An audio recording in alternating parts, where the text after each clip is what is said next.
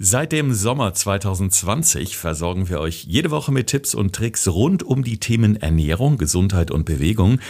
Gerade erst haben wir die 150. Folge geknackt und wollen deshalb heute mal zurückblicken. Denn Alex, interessanterweise kommen einige Fragen und Antworten immer mal wieder vor. Ja, Thorsten, ich bin total gespannt. Als wir das Thema geplant haben, ging es ja darum, was wollen wir machen zur 150. Folge.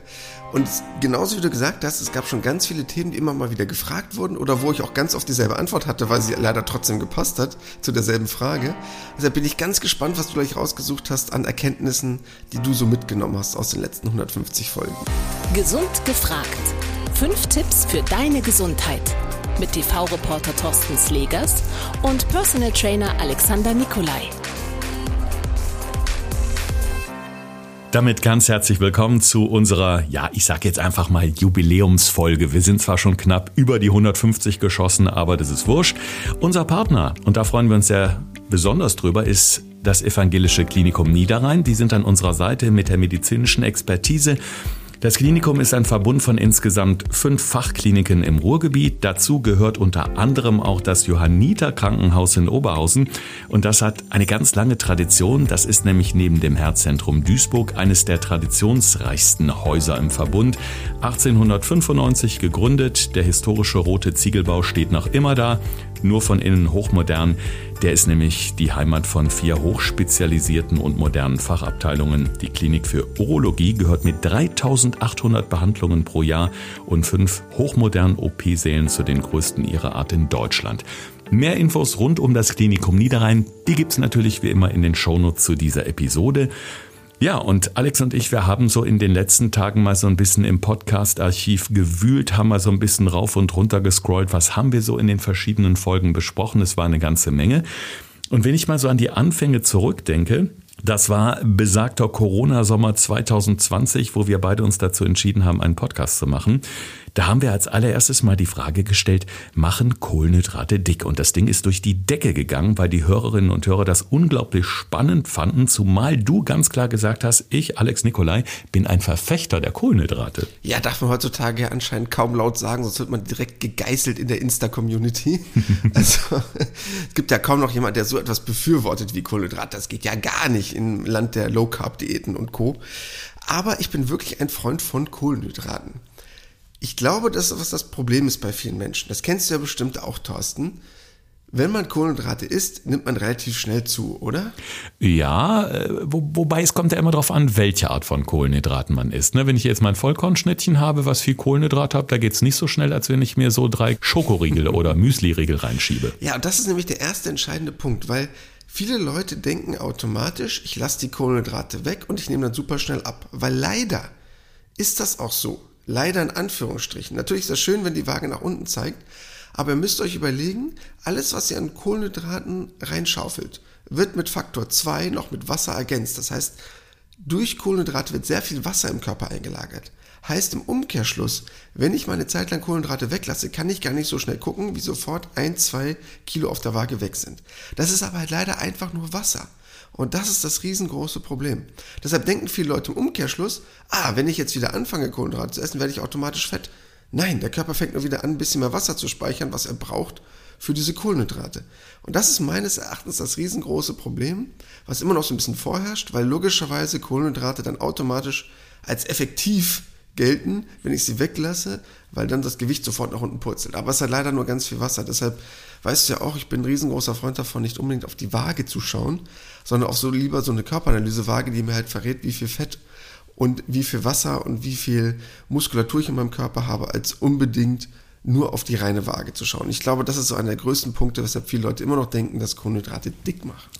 Ganz spannend ist ja immer das Thema Abnehmen bei uns im Podcast. Wir haben über die verschiedensten Diäten schon gesprochen, aber eben auch darüber, wer eigentlich besser abnimmt, egal jetzt unabhängig von der Diät, Männlein oder Weiblein. Und da haben wir in einer Folge mal die Ungerechtigkeit der Natur ein bisschen genau unter die Lupe genommen und das war schon ganz spannend.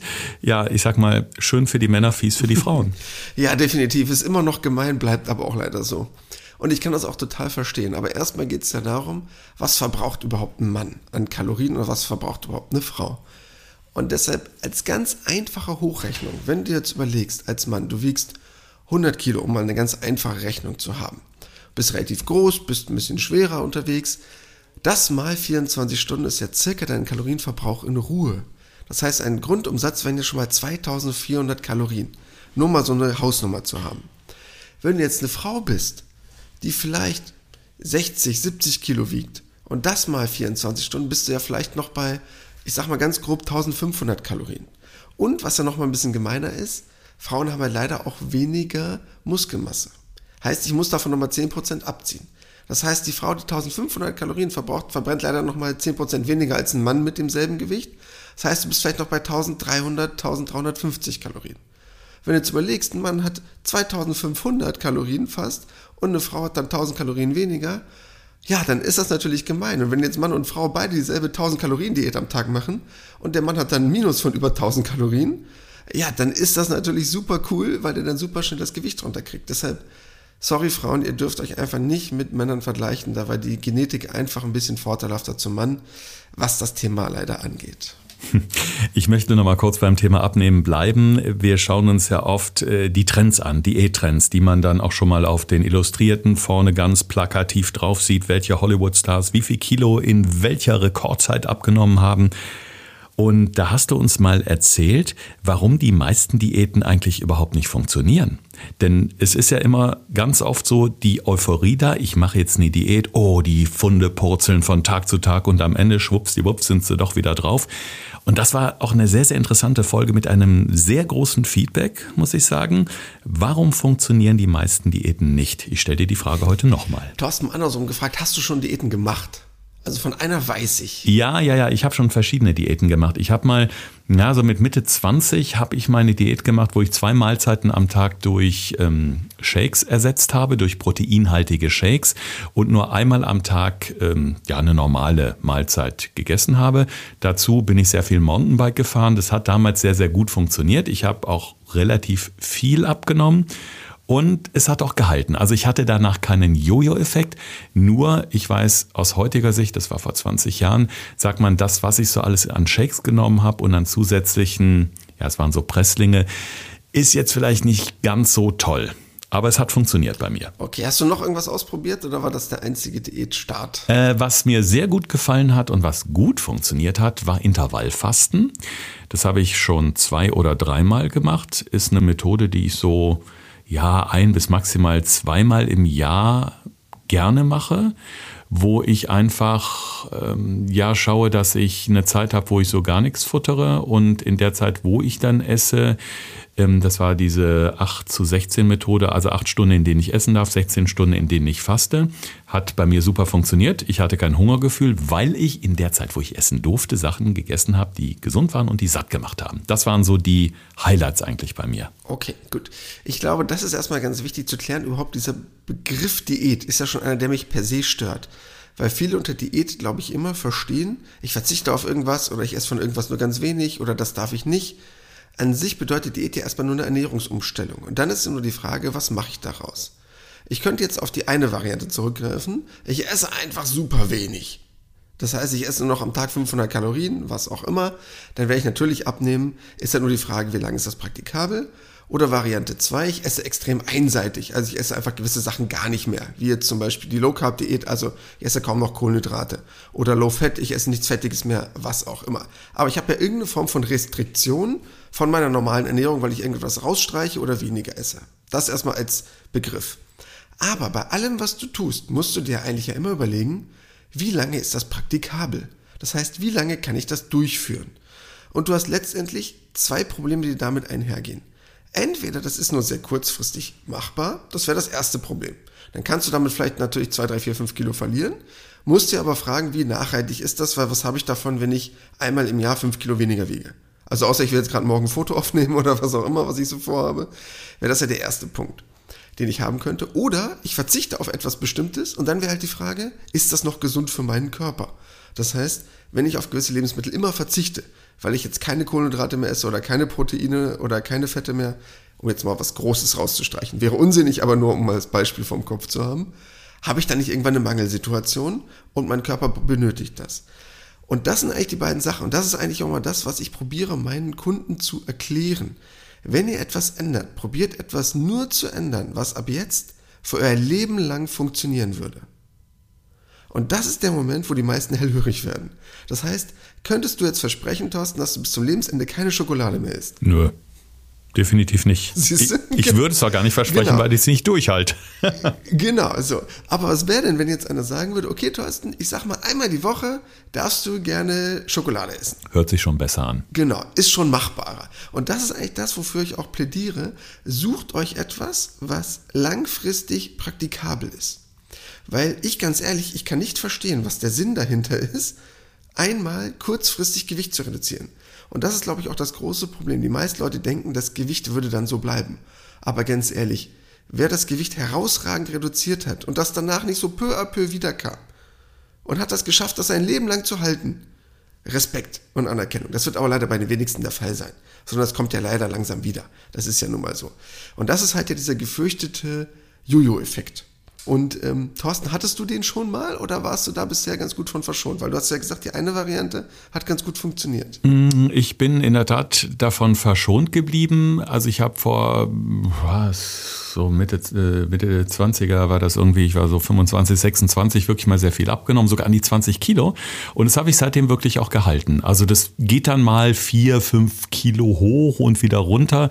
Aber das ist alles im Rahmen. Aber ich bin seitdem nicht mehr aus der Form gelaufen, sagen wir das mal so. Sehr gut. Da hast du aber zwei große Vorteile. Einmal, dass du das in deinen 20ern gemacht hast, wo du einen sehr aktiven Stoffwechsel hast. Gerade als Mann ist das halt sehr, sehr gut. Mhm. Und was du ja vorhin erzählt hattest, dass du auch relativ viel Sport in der Zeit getrieben hast. Das heißt, du wirst da wahrscheinlich auch nicht so viel Muskelmasse eingebüßt haben. Aber das ist halt nochmal ganz wichtig, dieser Jojo-Effekt, weil das ist das, was auch noch so ein Mysterium ist, was vielleicht nochmal kurz angerissen werden muss. Jojo-Effekt bedeutet ja nur, dass das Gewicht danach wiederkommt. Aber, und viele denken, das ist jetzt einfach nur Fett. Nein. Wenn ich radikal Kalorien reduziere, verliere ich immer sowohl Fett als auch Muskelmasse als auch Wasser. Und wenn ich 10 Kilogramm verliere, glaubt man nicht, dass das 10 Kilogramm Fett ist. Das wäre total cool. Das sind aber bestimmt vielleicht 5 Kilo Fett, 3 Kilo Muskeln und 2 Liter Wasser. Und wenn die erstmal weg sind und ich mich danach wieder normal ernähre, habe ich einen geringeren Kalorienverbrauch in Ruhe, weil ich diese aktive Stoffwechselmasse, diese Muskulatur nicht mehr besitze. Und dann esse ich wieder normal, habe aber einen geringeren Kalorienverbrauch und ich nehme über das Normalmaß hinzu. Und das ist der Jojo-Effekt. Und den kann ich halt nur verhindern, wenn ich A, wie Thorsten sehr schön das gemacht hat, körperlich sehr aktiv bin. Das ist ein ganz entscheidender Aspekt, dass ich diese Muskelmasse erst gar nicht verliere und dass ich meine Kalorien nicht zu krass reduziere. Das heißt, wenn ich wirklich mehr als 1000 Kalorien unter meinen Kalorienverbrauch gehe, dann wird der Körper auch irgendwann sagen, du, ohne Einbuße von Muskelmasse geht das nicht. Und deshalb, ich kann es verstehen, wer Schnellgewicht verlieren will, aber bitte macht's nicht Langfristigkeit ist da wirklich ein ganz, ganz wichtiges Ziel. Ganz entscheidender Punkt auch diese Körperfettwaage, die du eben angesprochen hast. Ich habe mich ja bei dir im Studio in Hannover mal draufgestellt, weil wir gerade auch einen äh, Experiment gedreht haben fürs Fernsehen und da ging es eben auch darum, wie viel habe ich denn so in den letzten zwei Wochen abgenommen und ich war dann doch erstaunt, wie viel Muskelmasse auch dabei war. Klar, es ist super, auf der Waage ist es weniger, aber wenn man dann sieht, naja, schade, also Muskelmasse ist auch weg, gerade wenn man nicht so mit Muskeln gesegnet ist, tut es auch irgendwie weh, finde ich. ja, halt gerade im Nachhinein, das ist halt das riesengroße Ding. Ist diese Muskelmasse erstmal weg, denkt man, ach ja Gott, dann verbrauche ich halt am Tag 50 Kalorien weniger, 100 Kalorien. Ja, 100 Kalorien mal 365 Tage, haben wir 36.000 Kalorien. Das ist ein Wert. Und 36.000 Kalorien sind auf der Waage 4 Kilo. Hm. Das heißt, es macht einen Unterschied, ob ich am Tag 100 Kalorien mehr verbrenne oder nicht, weil ich dann halt 4 Kilo im Jahr zunehme. Dann denkt man sich, ach ja, die nehme ich schon wieder ab. Hm, schwierig, dann muss ich die halt auch wieder wegkriegen. Und das ist halt wirklich eine Herausforderung. Deshalb Muskelmasse zu erhalten, ist eine der wichtigsten Dinge mit jedem Jahr, was ich älter werde. Wenn ich hier mal durch die vergangenen 150 Folgen durchscrolle und äh, ich habe da vorhin mal so ein Suchwort eingegeben, was dann auch so in verschiedenen Folgen immer wieder aufgeploppt ist, Thema Mittelmeerdiät. Also streng genommen ist es eben auch keine Diät, sondern eine Ernährungsform und jeder, der gerne Urlaub im Süden macht, am Mittelmeer macht, der kennt die Küche, der liebt wahrscheinlich auch die Küche, weil ja, das besondere Ambiente, da schmeckt zum Beispiel auch der Fisch viel, viel besser, wenn man in den Sonnenuntergang guckt, ja, als wenn ich mir den mittags auf den Teller schmeiße und äh, auf den Parkplatz oder in den nächsten Hausflur gucke oder weiß der Geier was. Ist ja genauso wie bei einem guten Wein, der schmeckt in dem entsprechenden Land immer besser. Trotzdem, die Mittelmeerdiät war immer wieder Thema bei uns, weil sie grundsätzlich eine super gesunde ja, Lebensweise ist. Vielleicht fassen wir da noch mal kurz zusammen, Alex, was sind die größten Vorteile dieser Mittelmeerdiät? Ja, genau wie du schon gerade eben sagst, um von diesem Begriff Diät wegzukommen, ist es eine Ernährungsweise. Und das ist mir ganz wichtig, weil bei der Mittelmeerdiät heißt es ja nicht, dass wir extrem die Kalorien reduzieren und es heißt ja auch nicht, dass wir nur noch bestimmte Lebensmittel essen. Das heißt, es ist in dem Sinne keine klassische Diät, wie viele Deutsche das vielleicht so denken, sondern nur eine Form von gesunde Alternative, eine neue Form von Ernährungsweise zu implementieren. Und wenn man sich jetzt mal überlegt, was gibt es denn dort zu essen? Das heißt, Mittelmeerdiät bedeutet einmal sehr viel Betonung auf Gemüse, auf Obst, auf Vollkornprodukten, dann sehr viel gesunde Fette, also das gesunde Olivenöl, dann mageres Fleisch, also Eiweiß, dann natürlich auch Fisch, wovon wir in Deutschland relativ wenig verzehren, aber was im mediterranen Raum natürlich wesentlich mehr ist. Das heißt, du hast ganz viele gesunde Fette, viele Antioxidantien und du hast auch wirklich sehr, sehr wenig Zucker. Also du hast keine einfachen Kohlenhydrate. Und das ist das, was ich ja wirklich verteufle. Nicht die gesunden Kohlenhydrate, also die Vollkornprodukte oder die Kartoffeln, sondern wirklich die ungesunden Kohlenhydrate. Das heißt, die verarbeiteten Geschichten. Und mit denen habe ich ja hauptsächlich ein Problem. Und viele denken jetzt immer beim Mittelmeer immer an Pasta und Co. Sondern nee, die Mittelmeerernährung ist gar nicht so extrem kohlenhydratlastig, sondern ist wirklich eher ein bisschen kohlenhydratärmer als unsere deutsche Ernährung, auch wenn das viele im ersten Moment nicht glauben wollen. Ziel einer guten Ernährung ist ja, den Bedarf an wichtigen Nährstoffen und Vitaminen möglichst mit normalem Essen zu decken, was ja bei dieser Mittelmeerernährungsweise sehr gut funktioniert. Im Alltag passt das nicht immer so, bedingt durch viel Stress, durch wenig Zeit. Einige sind viel unterwegs, weil sie Geschäftsreisen machen, Dienstreisen machen, im Hotel unterwegs sind. Und da gab es sehr oft die Frage von unseren Hörerinnen und Hörern, was kann ich denn tun, um möglichst alles abzudecken, was ich oder was mein Körper so am Tag braucht? Und da geht es um die sogenannten Supplements, also um Nahrungsergänzungsmittel. Ja, viel diskutiert. Viele Sportler nehmen sie, gerade in Verbindung mit Krafttraining. Was macht denn wirklich Sinn für jemanden, der vielleicht nur hin und wieder Sport macht, aber eben auch das ein oder andere ergänzen möchte? Ich frage mal andersrum, Thorsten. Schmeißt du irgendwas regelmäßig rein? Ich hatte mal vor ein oder zwei Jahren im Winter Vitamin D supplementiert, weil ich so den Eindruck habe, die Stimmung ist ein bisschen doof und äh, mein Arzt hatte mir dann mal empfohlen, einmal die Woche eine hochdosierte Vitamin D-Kapsel zu nehmen. Und das habe ich als sehr angenehm empfunden. Okay. Das war es dann aber schon. Sehr gut. Wäre aber schon mal komplett der richtige Punkt. Jetzt erstmal unabhängig, wir stellen die Sportler nochmal kurz in den Schrank zurück, rein gedanklich erstmal von der Gesundheitsschiene betrachtet. Vitamin D definitiv braucht, glaube ich persönlich, auch nahezu jeder Deutsche. Ich will mich jetzt nicht zu weit aus dem Fenster lehnen, aber die DGE, also die Deutsche Gesellschaft für Ernährung, hat schon selber gesagt, Vitamin D muss man eigentlich als Deutscher supplementieren, weil nahezu jeder Deutsche damit eine Unterversorgung hat weil man muss wirklich sehr, sehr lange seinen Körper komplett der Sonne aussetzen, damit er Vitamin D bildet. Das kann der Körper ja selber bilden, müsste man aber erstmal schaffen. Und natürlich auch sehr viel Hautoberfläche, also nicht nur das Gesicht mal in die Sonne halten, sondern müsste da eigentlich auch bei Wind und Wetter nackt durch die Gegend laufen, um das auch wirklich hinzukriegen. Das heißt, das ist wirklich schwer für den Körper, gerade in Wintermonaten. Also deshalb glaube ich persönlich nahezu jeder Deutsche, ich lehne mich jetzt nicht zu weit aus dem Fenster, aber ich glaube 70, 80 Prozent aller Deutschen haben einen Vitamin D-Mangel. Ohne es zu wissen oder vielleicht auch Sie wissen es, aber müssen halt etwas dagegen tun. Das erstmal vorab. Dann gibt es halt ganz viele Nahrungsergänzungsmittel, die ja auch wirklich wichtig sind. Also bestes Beispiel, die Frau in der Schwangerschaft, Folsäure, kennst du ja bestimmt selber noch, ähm, ist so ein Klassiker. Das wird jeder Frau gesagt, das muss sie nehmen und supplementieren. Das soll jede Frau unbedingt machen. Das heißt, ab dem Moment, wo man schwanger ist, wird ja sofort gesagt, hier bitte achten Sie bitte da und da drauf. Das heißt, das sind ja gewisse Lagen, aber das kann ja auch anders im Körper entstehen. Wenn du sehr viel Stress hast, wenn du ein Raucher bist. Also das heißt, du kannst in deinem Körper entweder einen erhöhten Bedarf abverlangen, auf gesundheitlicher Ebene, weil du jetzt zum Beispiel ein glückliches Ereignis hast, wie eine Schwangerschaft, oder weil du sehr viel Sport machst und der Körper dadurch mehr verbraucht, oder weil du vielleicht nicht so gesund unterwegs bist, durch relativ viel Alkohol, durch Zigaretten, das heißt der Körper einen Mehrbedarf hat, den du durch normale Ernährung nicht decken kannst. Oder weil du vielleicht mit gewissen Lebensmitteln aufgrund von Allergien oder aufgrund von irgendwelchen Formen von Unverträglichkeiten eine Form von Unterversorgung hast oder dass der Körper einfach schlecht aufnimmt. Das gibt es auch, sogenannte Non-Responder, die gewissen äh, Vitamine oder Spurenelemente schlecht verstoffwechseln. Und dann bin ich auch absolut ein Freund davon, habe absolut gar nichts dagegen, wenn man das Ganze supplementiert, Weil du müsstest ja sonst dir überlegen, okay, wie komme ich denn dahin? Und wenn ich jetzt gewisse Lebensmittel habe, also oder ich probiere auf gewisse Sachen zurückzugreifen, wie die Omega-3-Fettsäuren, und ich esse zum Beispiel keinen fetten Fisch, weil ich keine Lust darauf habe oder es mir einfach nicht schmeckt oder ich eine Unverträglichkeit habe, ja, dann muss ich das erstmal erzeugen. Oder wenn ich eine Nussallergie habe, wie soll ich denn auf diese Omega-3-Fettsäuren kommen? Und dann ist es für mich vollkommen okay und legitim, das zu nehmen, weil ich oute mich jetzt auch gerne selber. Ich nehme auch jeden Tag Nahrungsergänzung.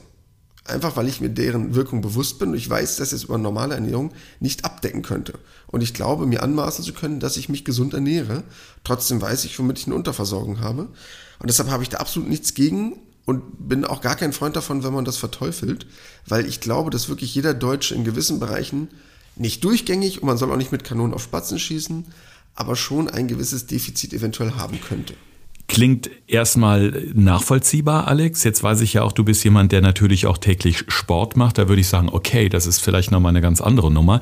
Aber äh, ich meine, vom Vitamin D habe ich mal gehört, man kann es durchaus auch überdosieren, nämlich dann, wenn beispielsweise der Arzt eine Blutuntersuchung macht und der Vitamin D-Spiegel normal ist dann muss man ja nicht oder sollte man nicht unbedingt noch mehr reinschmeißen.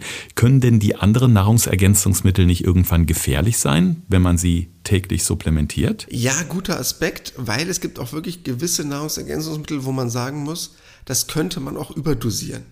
Also, wenn du jetzt da ein paar wasserlösliche Vitamine reinschmeißt, also irgendwelche B-Vitamine, Vitamin C, ganz ehrlich, damit kannst du fast gar nichts verbocken. Also, natürlich kann man mit allem zu viel haben, aber da passiert nicht großartig was. Aber die fettlöslichen Vitamine, das heißt EDK, also E, D, K und A, da kann es wirklich sein, das ist auch schon bewiesen, ich will jetzt keinem großartig Angst machen, aber es gibt gewisse Vitamine, gerade aus diesem fettlöslichen Bereich, wo man schon weiß, dass wenn zum Beispiel Tumorerkrankungen im Körper vorhanden sind, dass sie das Risiko dafür für ein größeres Tumorwachstum noch erhöhen können. Also das ist jetzt ganz ein extremes Beispiel, was ich jetzt gerade raussuche. Ich will jetzt extra mal ein bisschen böse den Teufel an die Wand malen, womit ich nämlich sagen möchte, man soll nicht wahllos irgendwas reinschmeißen. Aber man kann das relativ gut analysieren und schauen, wo man einen gewissen Bedarf hat oder auch sich die Lebensmittel anschauen, okay, was esse ich vielleicht nicht so regelmäßig, worüber sollte ich mir mal Gedanken machen. Das relativ einfach mal über so ein einfaches Blutbild analysieren lassen und mal gucken, wovon brauche ich vielleicht ein bisschen was. Wenn ich mal 10, 20, 50 Prozent von irgendeinem Vitamin überdosiere, ne, da braucht man sich jetzt keine Gedanken machen, also keine Angst. Das ist noch nicht relevant aber über dauerhaft, über einen sehr langen Zeitraum und ich da sehr hohe Prozentzahlen. Also ich rede jetzt nicht von 120, 130 Prozent, sondern eher von 3, 4, 500 Prozent und das über Monate hinweg. Ne? Also deshalb jetzt keine Angst, gar keine Gedanken machen. Aber dann könnte es auch wirklich mal hm, nach hinten losgehen. Deshalb sollte man sich da schon wirklich in professionelle Hände begeben, wenn man etwas supplementieren möchte, weil dann kann ich eigentlich nur noch Vorteile haben und dann sind auch die Risiken extrem gering. Mhm. Ich habe in Vorbereitung auf die Folge heute auch mal geschaut, welches Wort oder Stichwort extrem oft gefallen ist in unseren Unterhaltungen hier. Und da waren ganz klar die Hülsenfrüchte dabei. Ich weiß, du bist ein großer Fan davon. Äh, da müssen wir, glaube ich, erst noch mal sagen, was gehört genau alles dazu, zu den Hülsenfrüchten, was wir so kennen auf dem Teller? Ja, Hülsenfrüchte. Einer meiner absoluten Lieblinge. Also habe ich bestimmt schon tausendmal gesagt. Man müsste das mal recherchieren, wie oft das Wort schon mal meinen Lippen gekommen ist. Alles, was eigentlich in diese Richtung geht, also ob das nun Bohnen sind, Linsen sind, Erbsen, Kichererbsen und natürlich auch noch so, also nur mal ein lustiger Fun Fact, Erdnüsse ist zum Beispiel auch eine Hülsenfrucht. Aber alles, was in diese Richtung Bohnen, Linsen, Erbsen geht, das sind alles Hülsenfrüchte. Und warum sind die so gesund für unseren Organismus? Also das ist eigentlich eine der wenigen pflanzlichen Sachen, die eigentlich alles haben, um es mal ganz einfach runterzubrechen.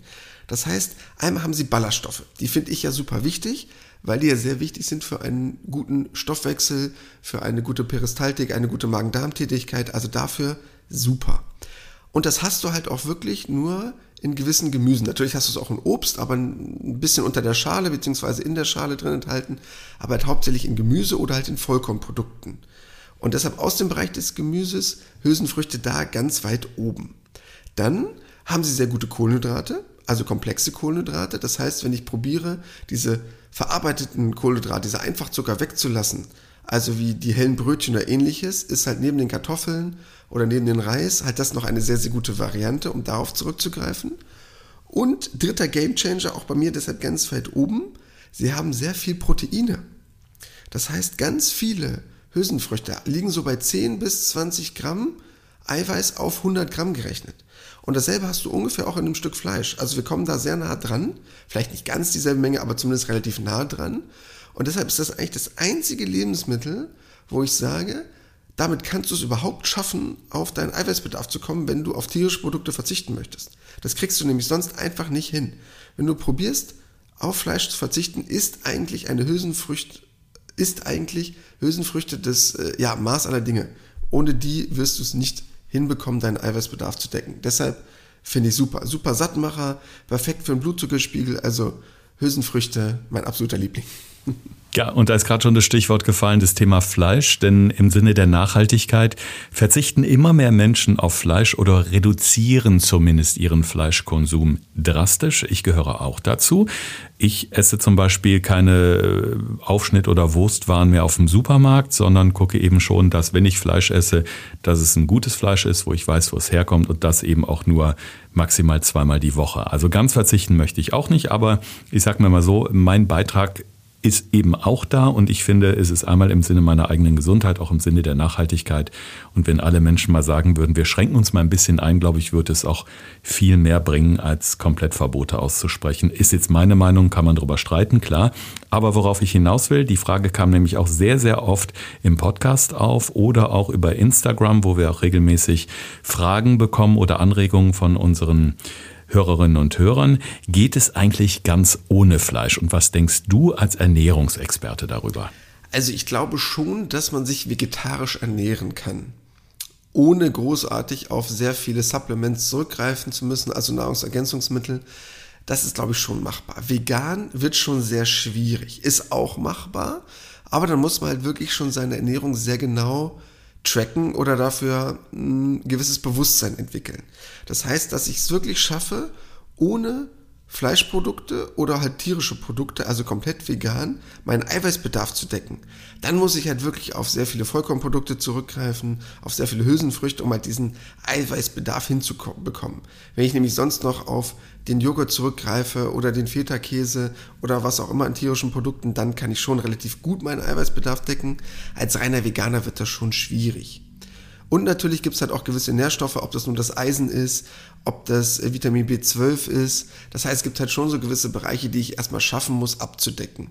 Deshalb, ich kann verstehen, wenn jemand aus ethischen Gründen darauf verzichten möchte, aus rein ernährungsphysiologischen Gesichtspunkten muss ich mich halt wirklich dann schon stark mit äh, meiner Ernährung auseinandersetzen, um dann meine Defizite, die garantiert entstehen, auch wirklich zu füllen. Ich möchte das keinem absprechen und ich wünsche da jedem auch viel Erfolg mit, aber es ist halt eine Herausforderung. Derer muss man sich bewusst sein Möchte ich darauf verzichten, muss ich entweder eventuell gewisse Bereiche supplementieren oder mich halt wirklich sehr stark mit meiner Ernährung auseinandersetzen, um in kein Defizit zu kommen.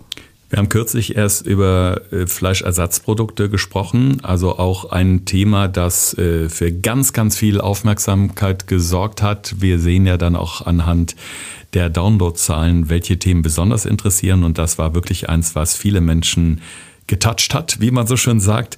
Und da ging es eben um sogenannte Ersatzprodukte fürs Fleisch. Die Sojabohne ist ja Grundlage für viele dieser Ersatzprodukte, wie zum Beispiel Tofu oder Tempeh. Was favorisierst du? Das war auch eine der Fragen, die uns von einer Hörerin gestellt wurden. Ja, also Tofu erstmal, buh, Tofu ist bei mir raus. ich hasse Tofu. Alle, alle, die unseren Podcast gehört haben, wissen Tofu, nein, raus. Bin ich einfach gar kein Freund von ähm, ist für mich persönlich, lehne ich mich jetzt vielleicht auch ein bisschen stark aus dem Fenster, ein relativ großer Allergietreiber, ist ein sehr stark verarbeitetes Produkt, kann ich überhaupt nichts von abgewinnen. Tempeh hingegen, yay, absoluter Freund. Weil, riesengroßer Unterschied, wird nämlich fermentiert. Ohne jetzt da was zu kompliziert zu erklären, eine Fermentierung von einem Lebensmittel sorgt halt immer dafür, dass es, ich sag's mal ganz banal, dass es erstmal aufgewertet wird. Und dass sehr, sehr viele negative Dinge, die da vorher noch drin waren, durch diesen Fermentationsprozess verringert werden oder abgegolten werden, sozusagen. Deshalb bin ich ein absolut großer Freund von Tempeh zum Beispiel, weil es ein fermentiertes Produkt ja aus der Sojabohne ist und du hast dabei einfach den riesengroßen Vorteil, dass du etwas für deine Magen-Darm-Kultur tust. Also für deine Magen-Darm-Bakterien, die sehr, sehr gut unterstützt und denen ein sehr, sehr gutes Futter lieferst durch diesen Fermentationsprozess. Und deshalb, das finde ich sehr, sehr gut. Bei Tofu, ja, da bin ich so ein bisschen zwiegespalten, dem kann ich nicht so wirklich viel abgewinnen. Noch so ein Hasskandidat bei dir sind die Trockenfrüchte. Da sehe ich quasi schon, wie sich bei dir die Nackenhaare hochstellen.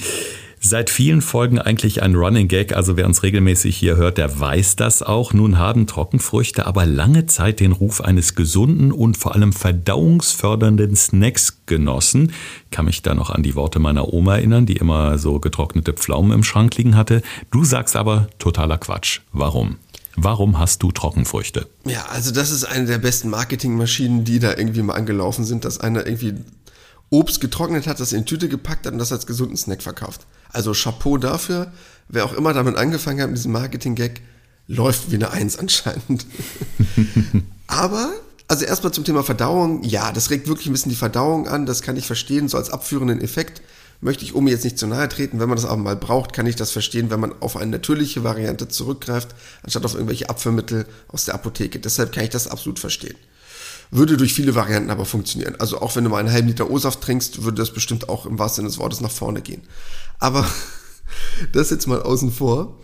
Wenn man sich überlegt, Trockenfrüchte haben ungefähr auf 100 Gramm 60, 70 Gramm Zucker.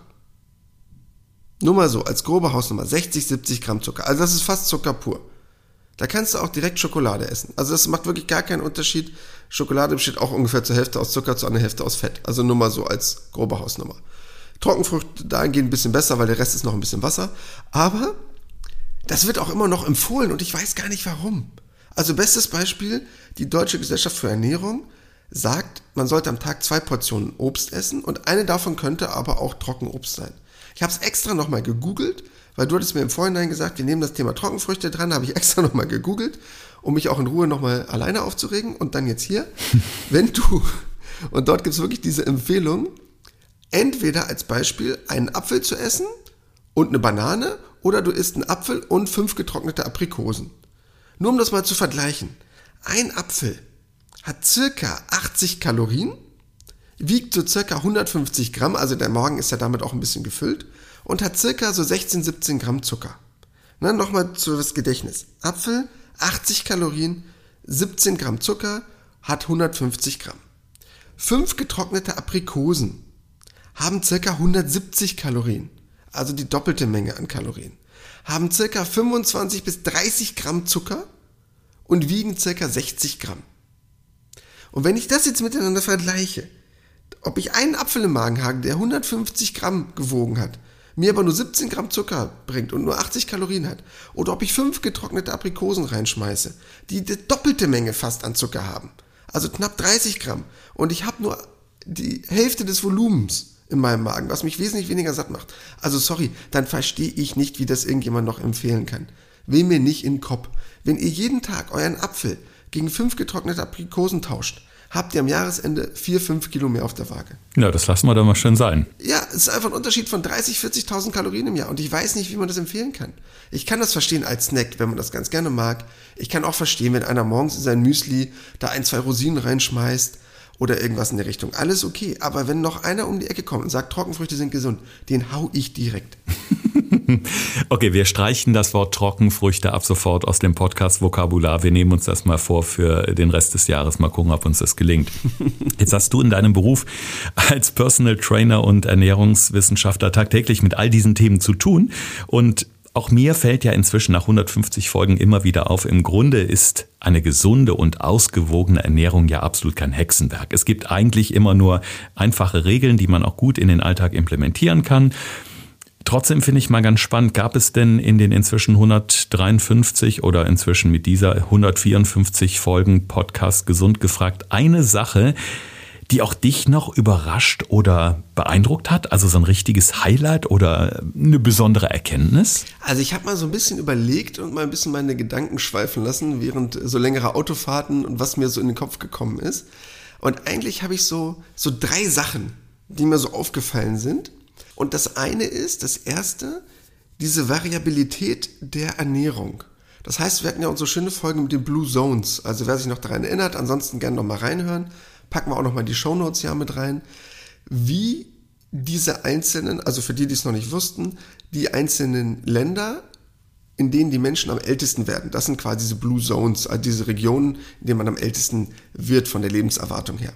Wie unterschiedlich die sich ernährt haben, aber dass es trotzdem gesund war, weil sie haben alle am Ende sich sehr gesund ernährt haben, halt alle auf eine unterschiedliche Art und Weise. Das heißt, ob das nun am Mittelmeer ist, dass die sehr spät noch essen, oder ob das nun im japanischen Raum ist, wo es fünf kleine Mahlzeiten sind. Also egal wo, es gab extrem unterschiedliche Art und Weisen, die aber alle im Kern extrem gesund waren. Und das war so der erste Punkt, wo ich mir gedacht habe, ist ja super interessant. Es gibt halt nicht das, was viele Leute immer denken. Es gibt diese eine Ernährungsform, die wäre super, sondern nee, es gibt viele Wege nach Rom.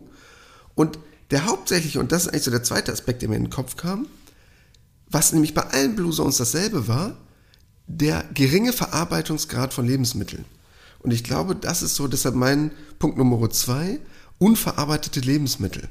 Und das ist nämlich das, wo wir leider immer mehr hinkommen, dass wir viel zu viel Schrott essen. Und das war nämlich in allen Blue Zones ähnlich. Es gab kaum verarbeitete Lebensmittel. Weil wenn ihr euch nämlich mal überlegt, wie unsere Lebensmittel heutzutage verarbeitet werden. Als beste Beispiel, wir hatten neulich, glaube ich, mal drüber gesprochen, Thorsten. Weißt du noch das Thema von diesen Pommes mit der Fastfood-Kette mit diesem großen M, kannst du dich daran noch erinnern? Ich glaube, die Liste der Zutaten, ähm, äh, was da alles reingeschmissen wird, bevor das rauskommt, was wir dann in einem Tütchen genießen und futtern, ist endlos lang, wenn ich mich recht entsinne. Ja, genau das war nämlich das riesengroße Problem. Also nur mal ein Beispiel, was in den Pommes drin ist. Nur mal, dass ihr die Wörter mal gehört habt. Kartoffeln, Rapsöl, Sojabohnenöl. Bis dahin wäre ich noch halbwegs dabei.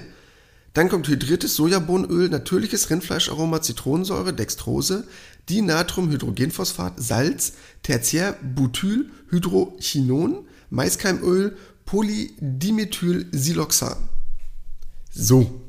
Und jetzt soll noch einer kommen und sagen, oh ja, das ist jetzt aber ein super Lebensmittel, weil einer hat ja ein bisschen Kartoffeln verarbeitet.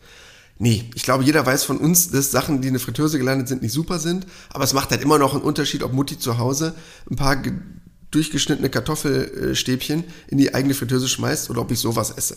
Weil ganz viele Sachen, die da drin sind, die halten sich natürlich an alle möglichen Richtlinien, brauchen wir ja aber kein Mensch auf dieser Welt erklären, dass das nicht Allergietreiber sind, dass das nicht zu Unverträglichkeiten führt, zu einem schlechten Hautbild oder zu allen möglichen sonstigen Unverträglichkeiten. Das ist einfach so. Natürlich halten die alle gesetzlichen Richtwerte ein, trotzdem absoluter Quatsch, brauchen wir nicht drüber reden. Und deshalb ist das so eigentlich der zweite Punkt, der dazu kam unverarbeitete Lebensmittel, die einfach immer wieder kamen, weil das einfach der, der Schlüssel zum gesunden Leben ist, glaube ich, ganz wirklich, ganz echt. So, jetzt fehlt uns der dritte Punkt noch, weil du hast eben ne, von drei gesprochen, glaube ich. Genau das, was du vorhin angesprochen hattest, Thorsten, Essenspausen.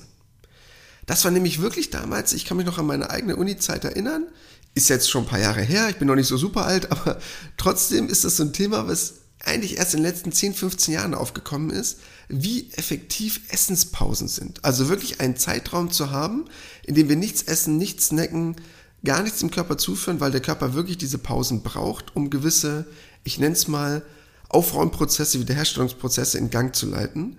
Und dass unsere Zellen uns das wirklich danken, wenn sie mal, ob das nun 16,8 ist, ich mache zum Beispiel 14,10, also so ein 10 Stunden Zeitfenster, in dem ich esse, 14 Stunden, in denen ich nicht esse. Das ist für mich ganz gut alltagspraktikabel ist auch wirklich ein ganz entscheidender Aspekt, der auch garantiert in Zukunft immer mehr an Bedeutung gewinnen wird. Hören, was gesund macht. Morgens nach dem Aufstehen, auf dem Weg zur Arbeit oder abends entspannt auf dem Sofa. Bei Gesund gefragt gibt es die besten Tipps für deine Gesundheit. Einfach und effektiv für deinen Alltag. Ja, eine sehr aufschlussreiche Folge, wo wir nochmal die letzten mehr als 150 Podcast-Folgen gesund gefragt so ein bisschen Revue passiert haben lassen lassen. Ich, ich, bin so beeindruckt von deinen ganzen Ratschlägen, Alex, dass ich hier schon meine Grammatik irgendwie durcheinander werfe. An dieser Stelle kommt natürlich immer unser Jingle und die fünf Tipps für deine Gesundheit. Ein konkretes Thema hatten wir an dieser Stelle nicht, aber äh, dadurch, dass wir über ganz viele sehr relevante Themen aus den letzten Monaten oder aus den letzten drei Jahren gesprochen haben, hast du eine geniale Idee, denn Unsere Hörerinnen und Hörer wollen ja eventuell mal nachhorchen. Ja, denn all diese Tipps, über die wir gerade besprochen haben oder das Best-of der letzten 150 Folgen, packen wir natürlich auch nochmal die Show Notes rein. Das heißt, zu all den Themenaspekten gibt es ja auch immer noch eine extra Folge. Unsere Folgen sind ja meistens so 20 bis 30 Minuten, wo ihr sagen könnt, okay, das Thema interessiert mich brennend, ob nur Mittelmeerdiät, Essenspausen, was auch immer. Deshalb könnt ihr euch da gerne nochmal durchklicken und bekommt noch ein paar zusätzliche Infos zu den einzelnen Themenbereichen. Ja, ich fand es eine sehr, sehr spannende Folge. Es ist erstaunlich, wie viele Themen wir hier schon durchgeschleudert haben in den letzten drei Jahren. Und es wird nie langweilig. Ich weiß noch, wie wir damals so überlegt haben, diesen Podcast zu starten. Haben wir denn jede Woche ein tolles Thema? Die Antwort ganz klar ja und eure Unterstützung äh, gibt uns da recht. Jede Woche aufs Neue. Wir finden ständig neue Themen. Es kommen ja auch ständig irgendwelche neuen Trends raus und auch in Zukunft wird es natürlich ähm, ja unsere Aufgabe sein, an dieser Stelle hier Trends zu bewerten, Ernährungstrends zu bewerten und euch einfach so bei den ganz normalen Dingen im Alltag zu begleiten, sei es die Ernährung, sei es die Bewegung, sei es die Gesundheit. In diesem Sinne freuen Alex und ich uns sehr, wenn ihr nächste Woche wieder dabei seid. Am Samstag gibt es wieder eine brandneue Folge Gesund gefragt. Dann auch wieder mit fünf ganz konkreten Tipps zu einem ganz konkreten Thema. Bleibt schon gesund. Das war Gesund gefragt.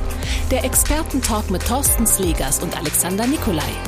Wenn es dir gefallen hat, abonniere gerne unseren Podcast und verpasse keine neue Folge mehr.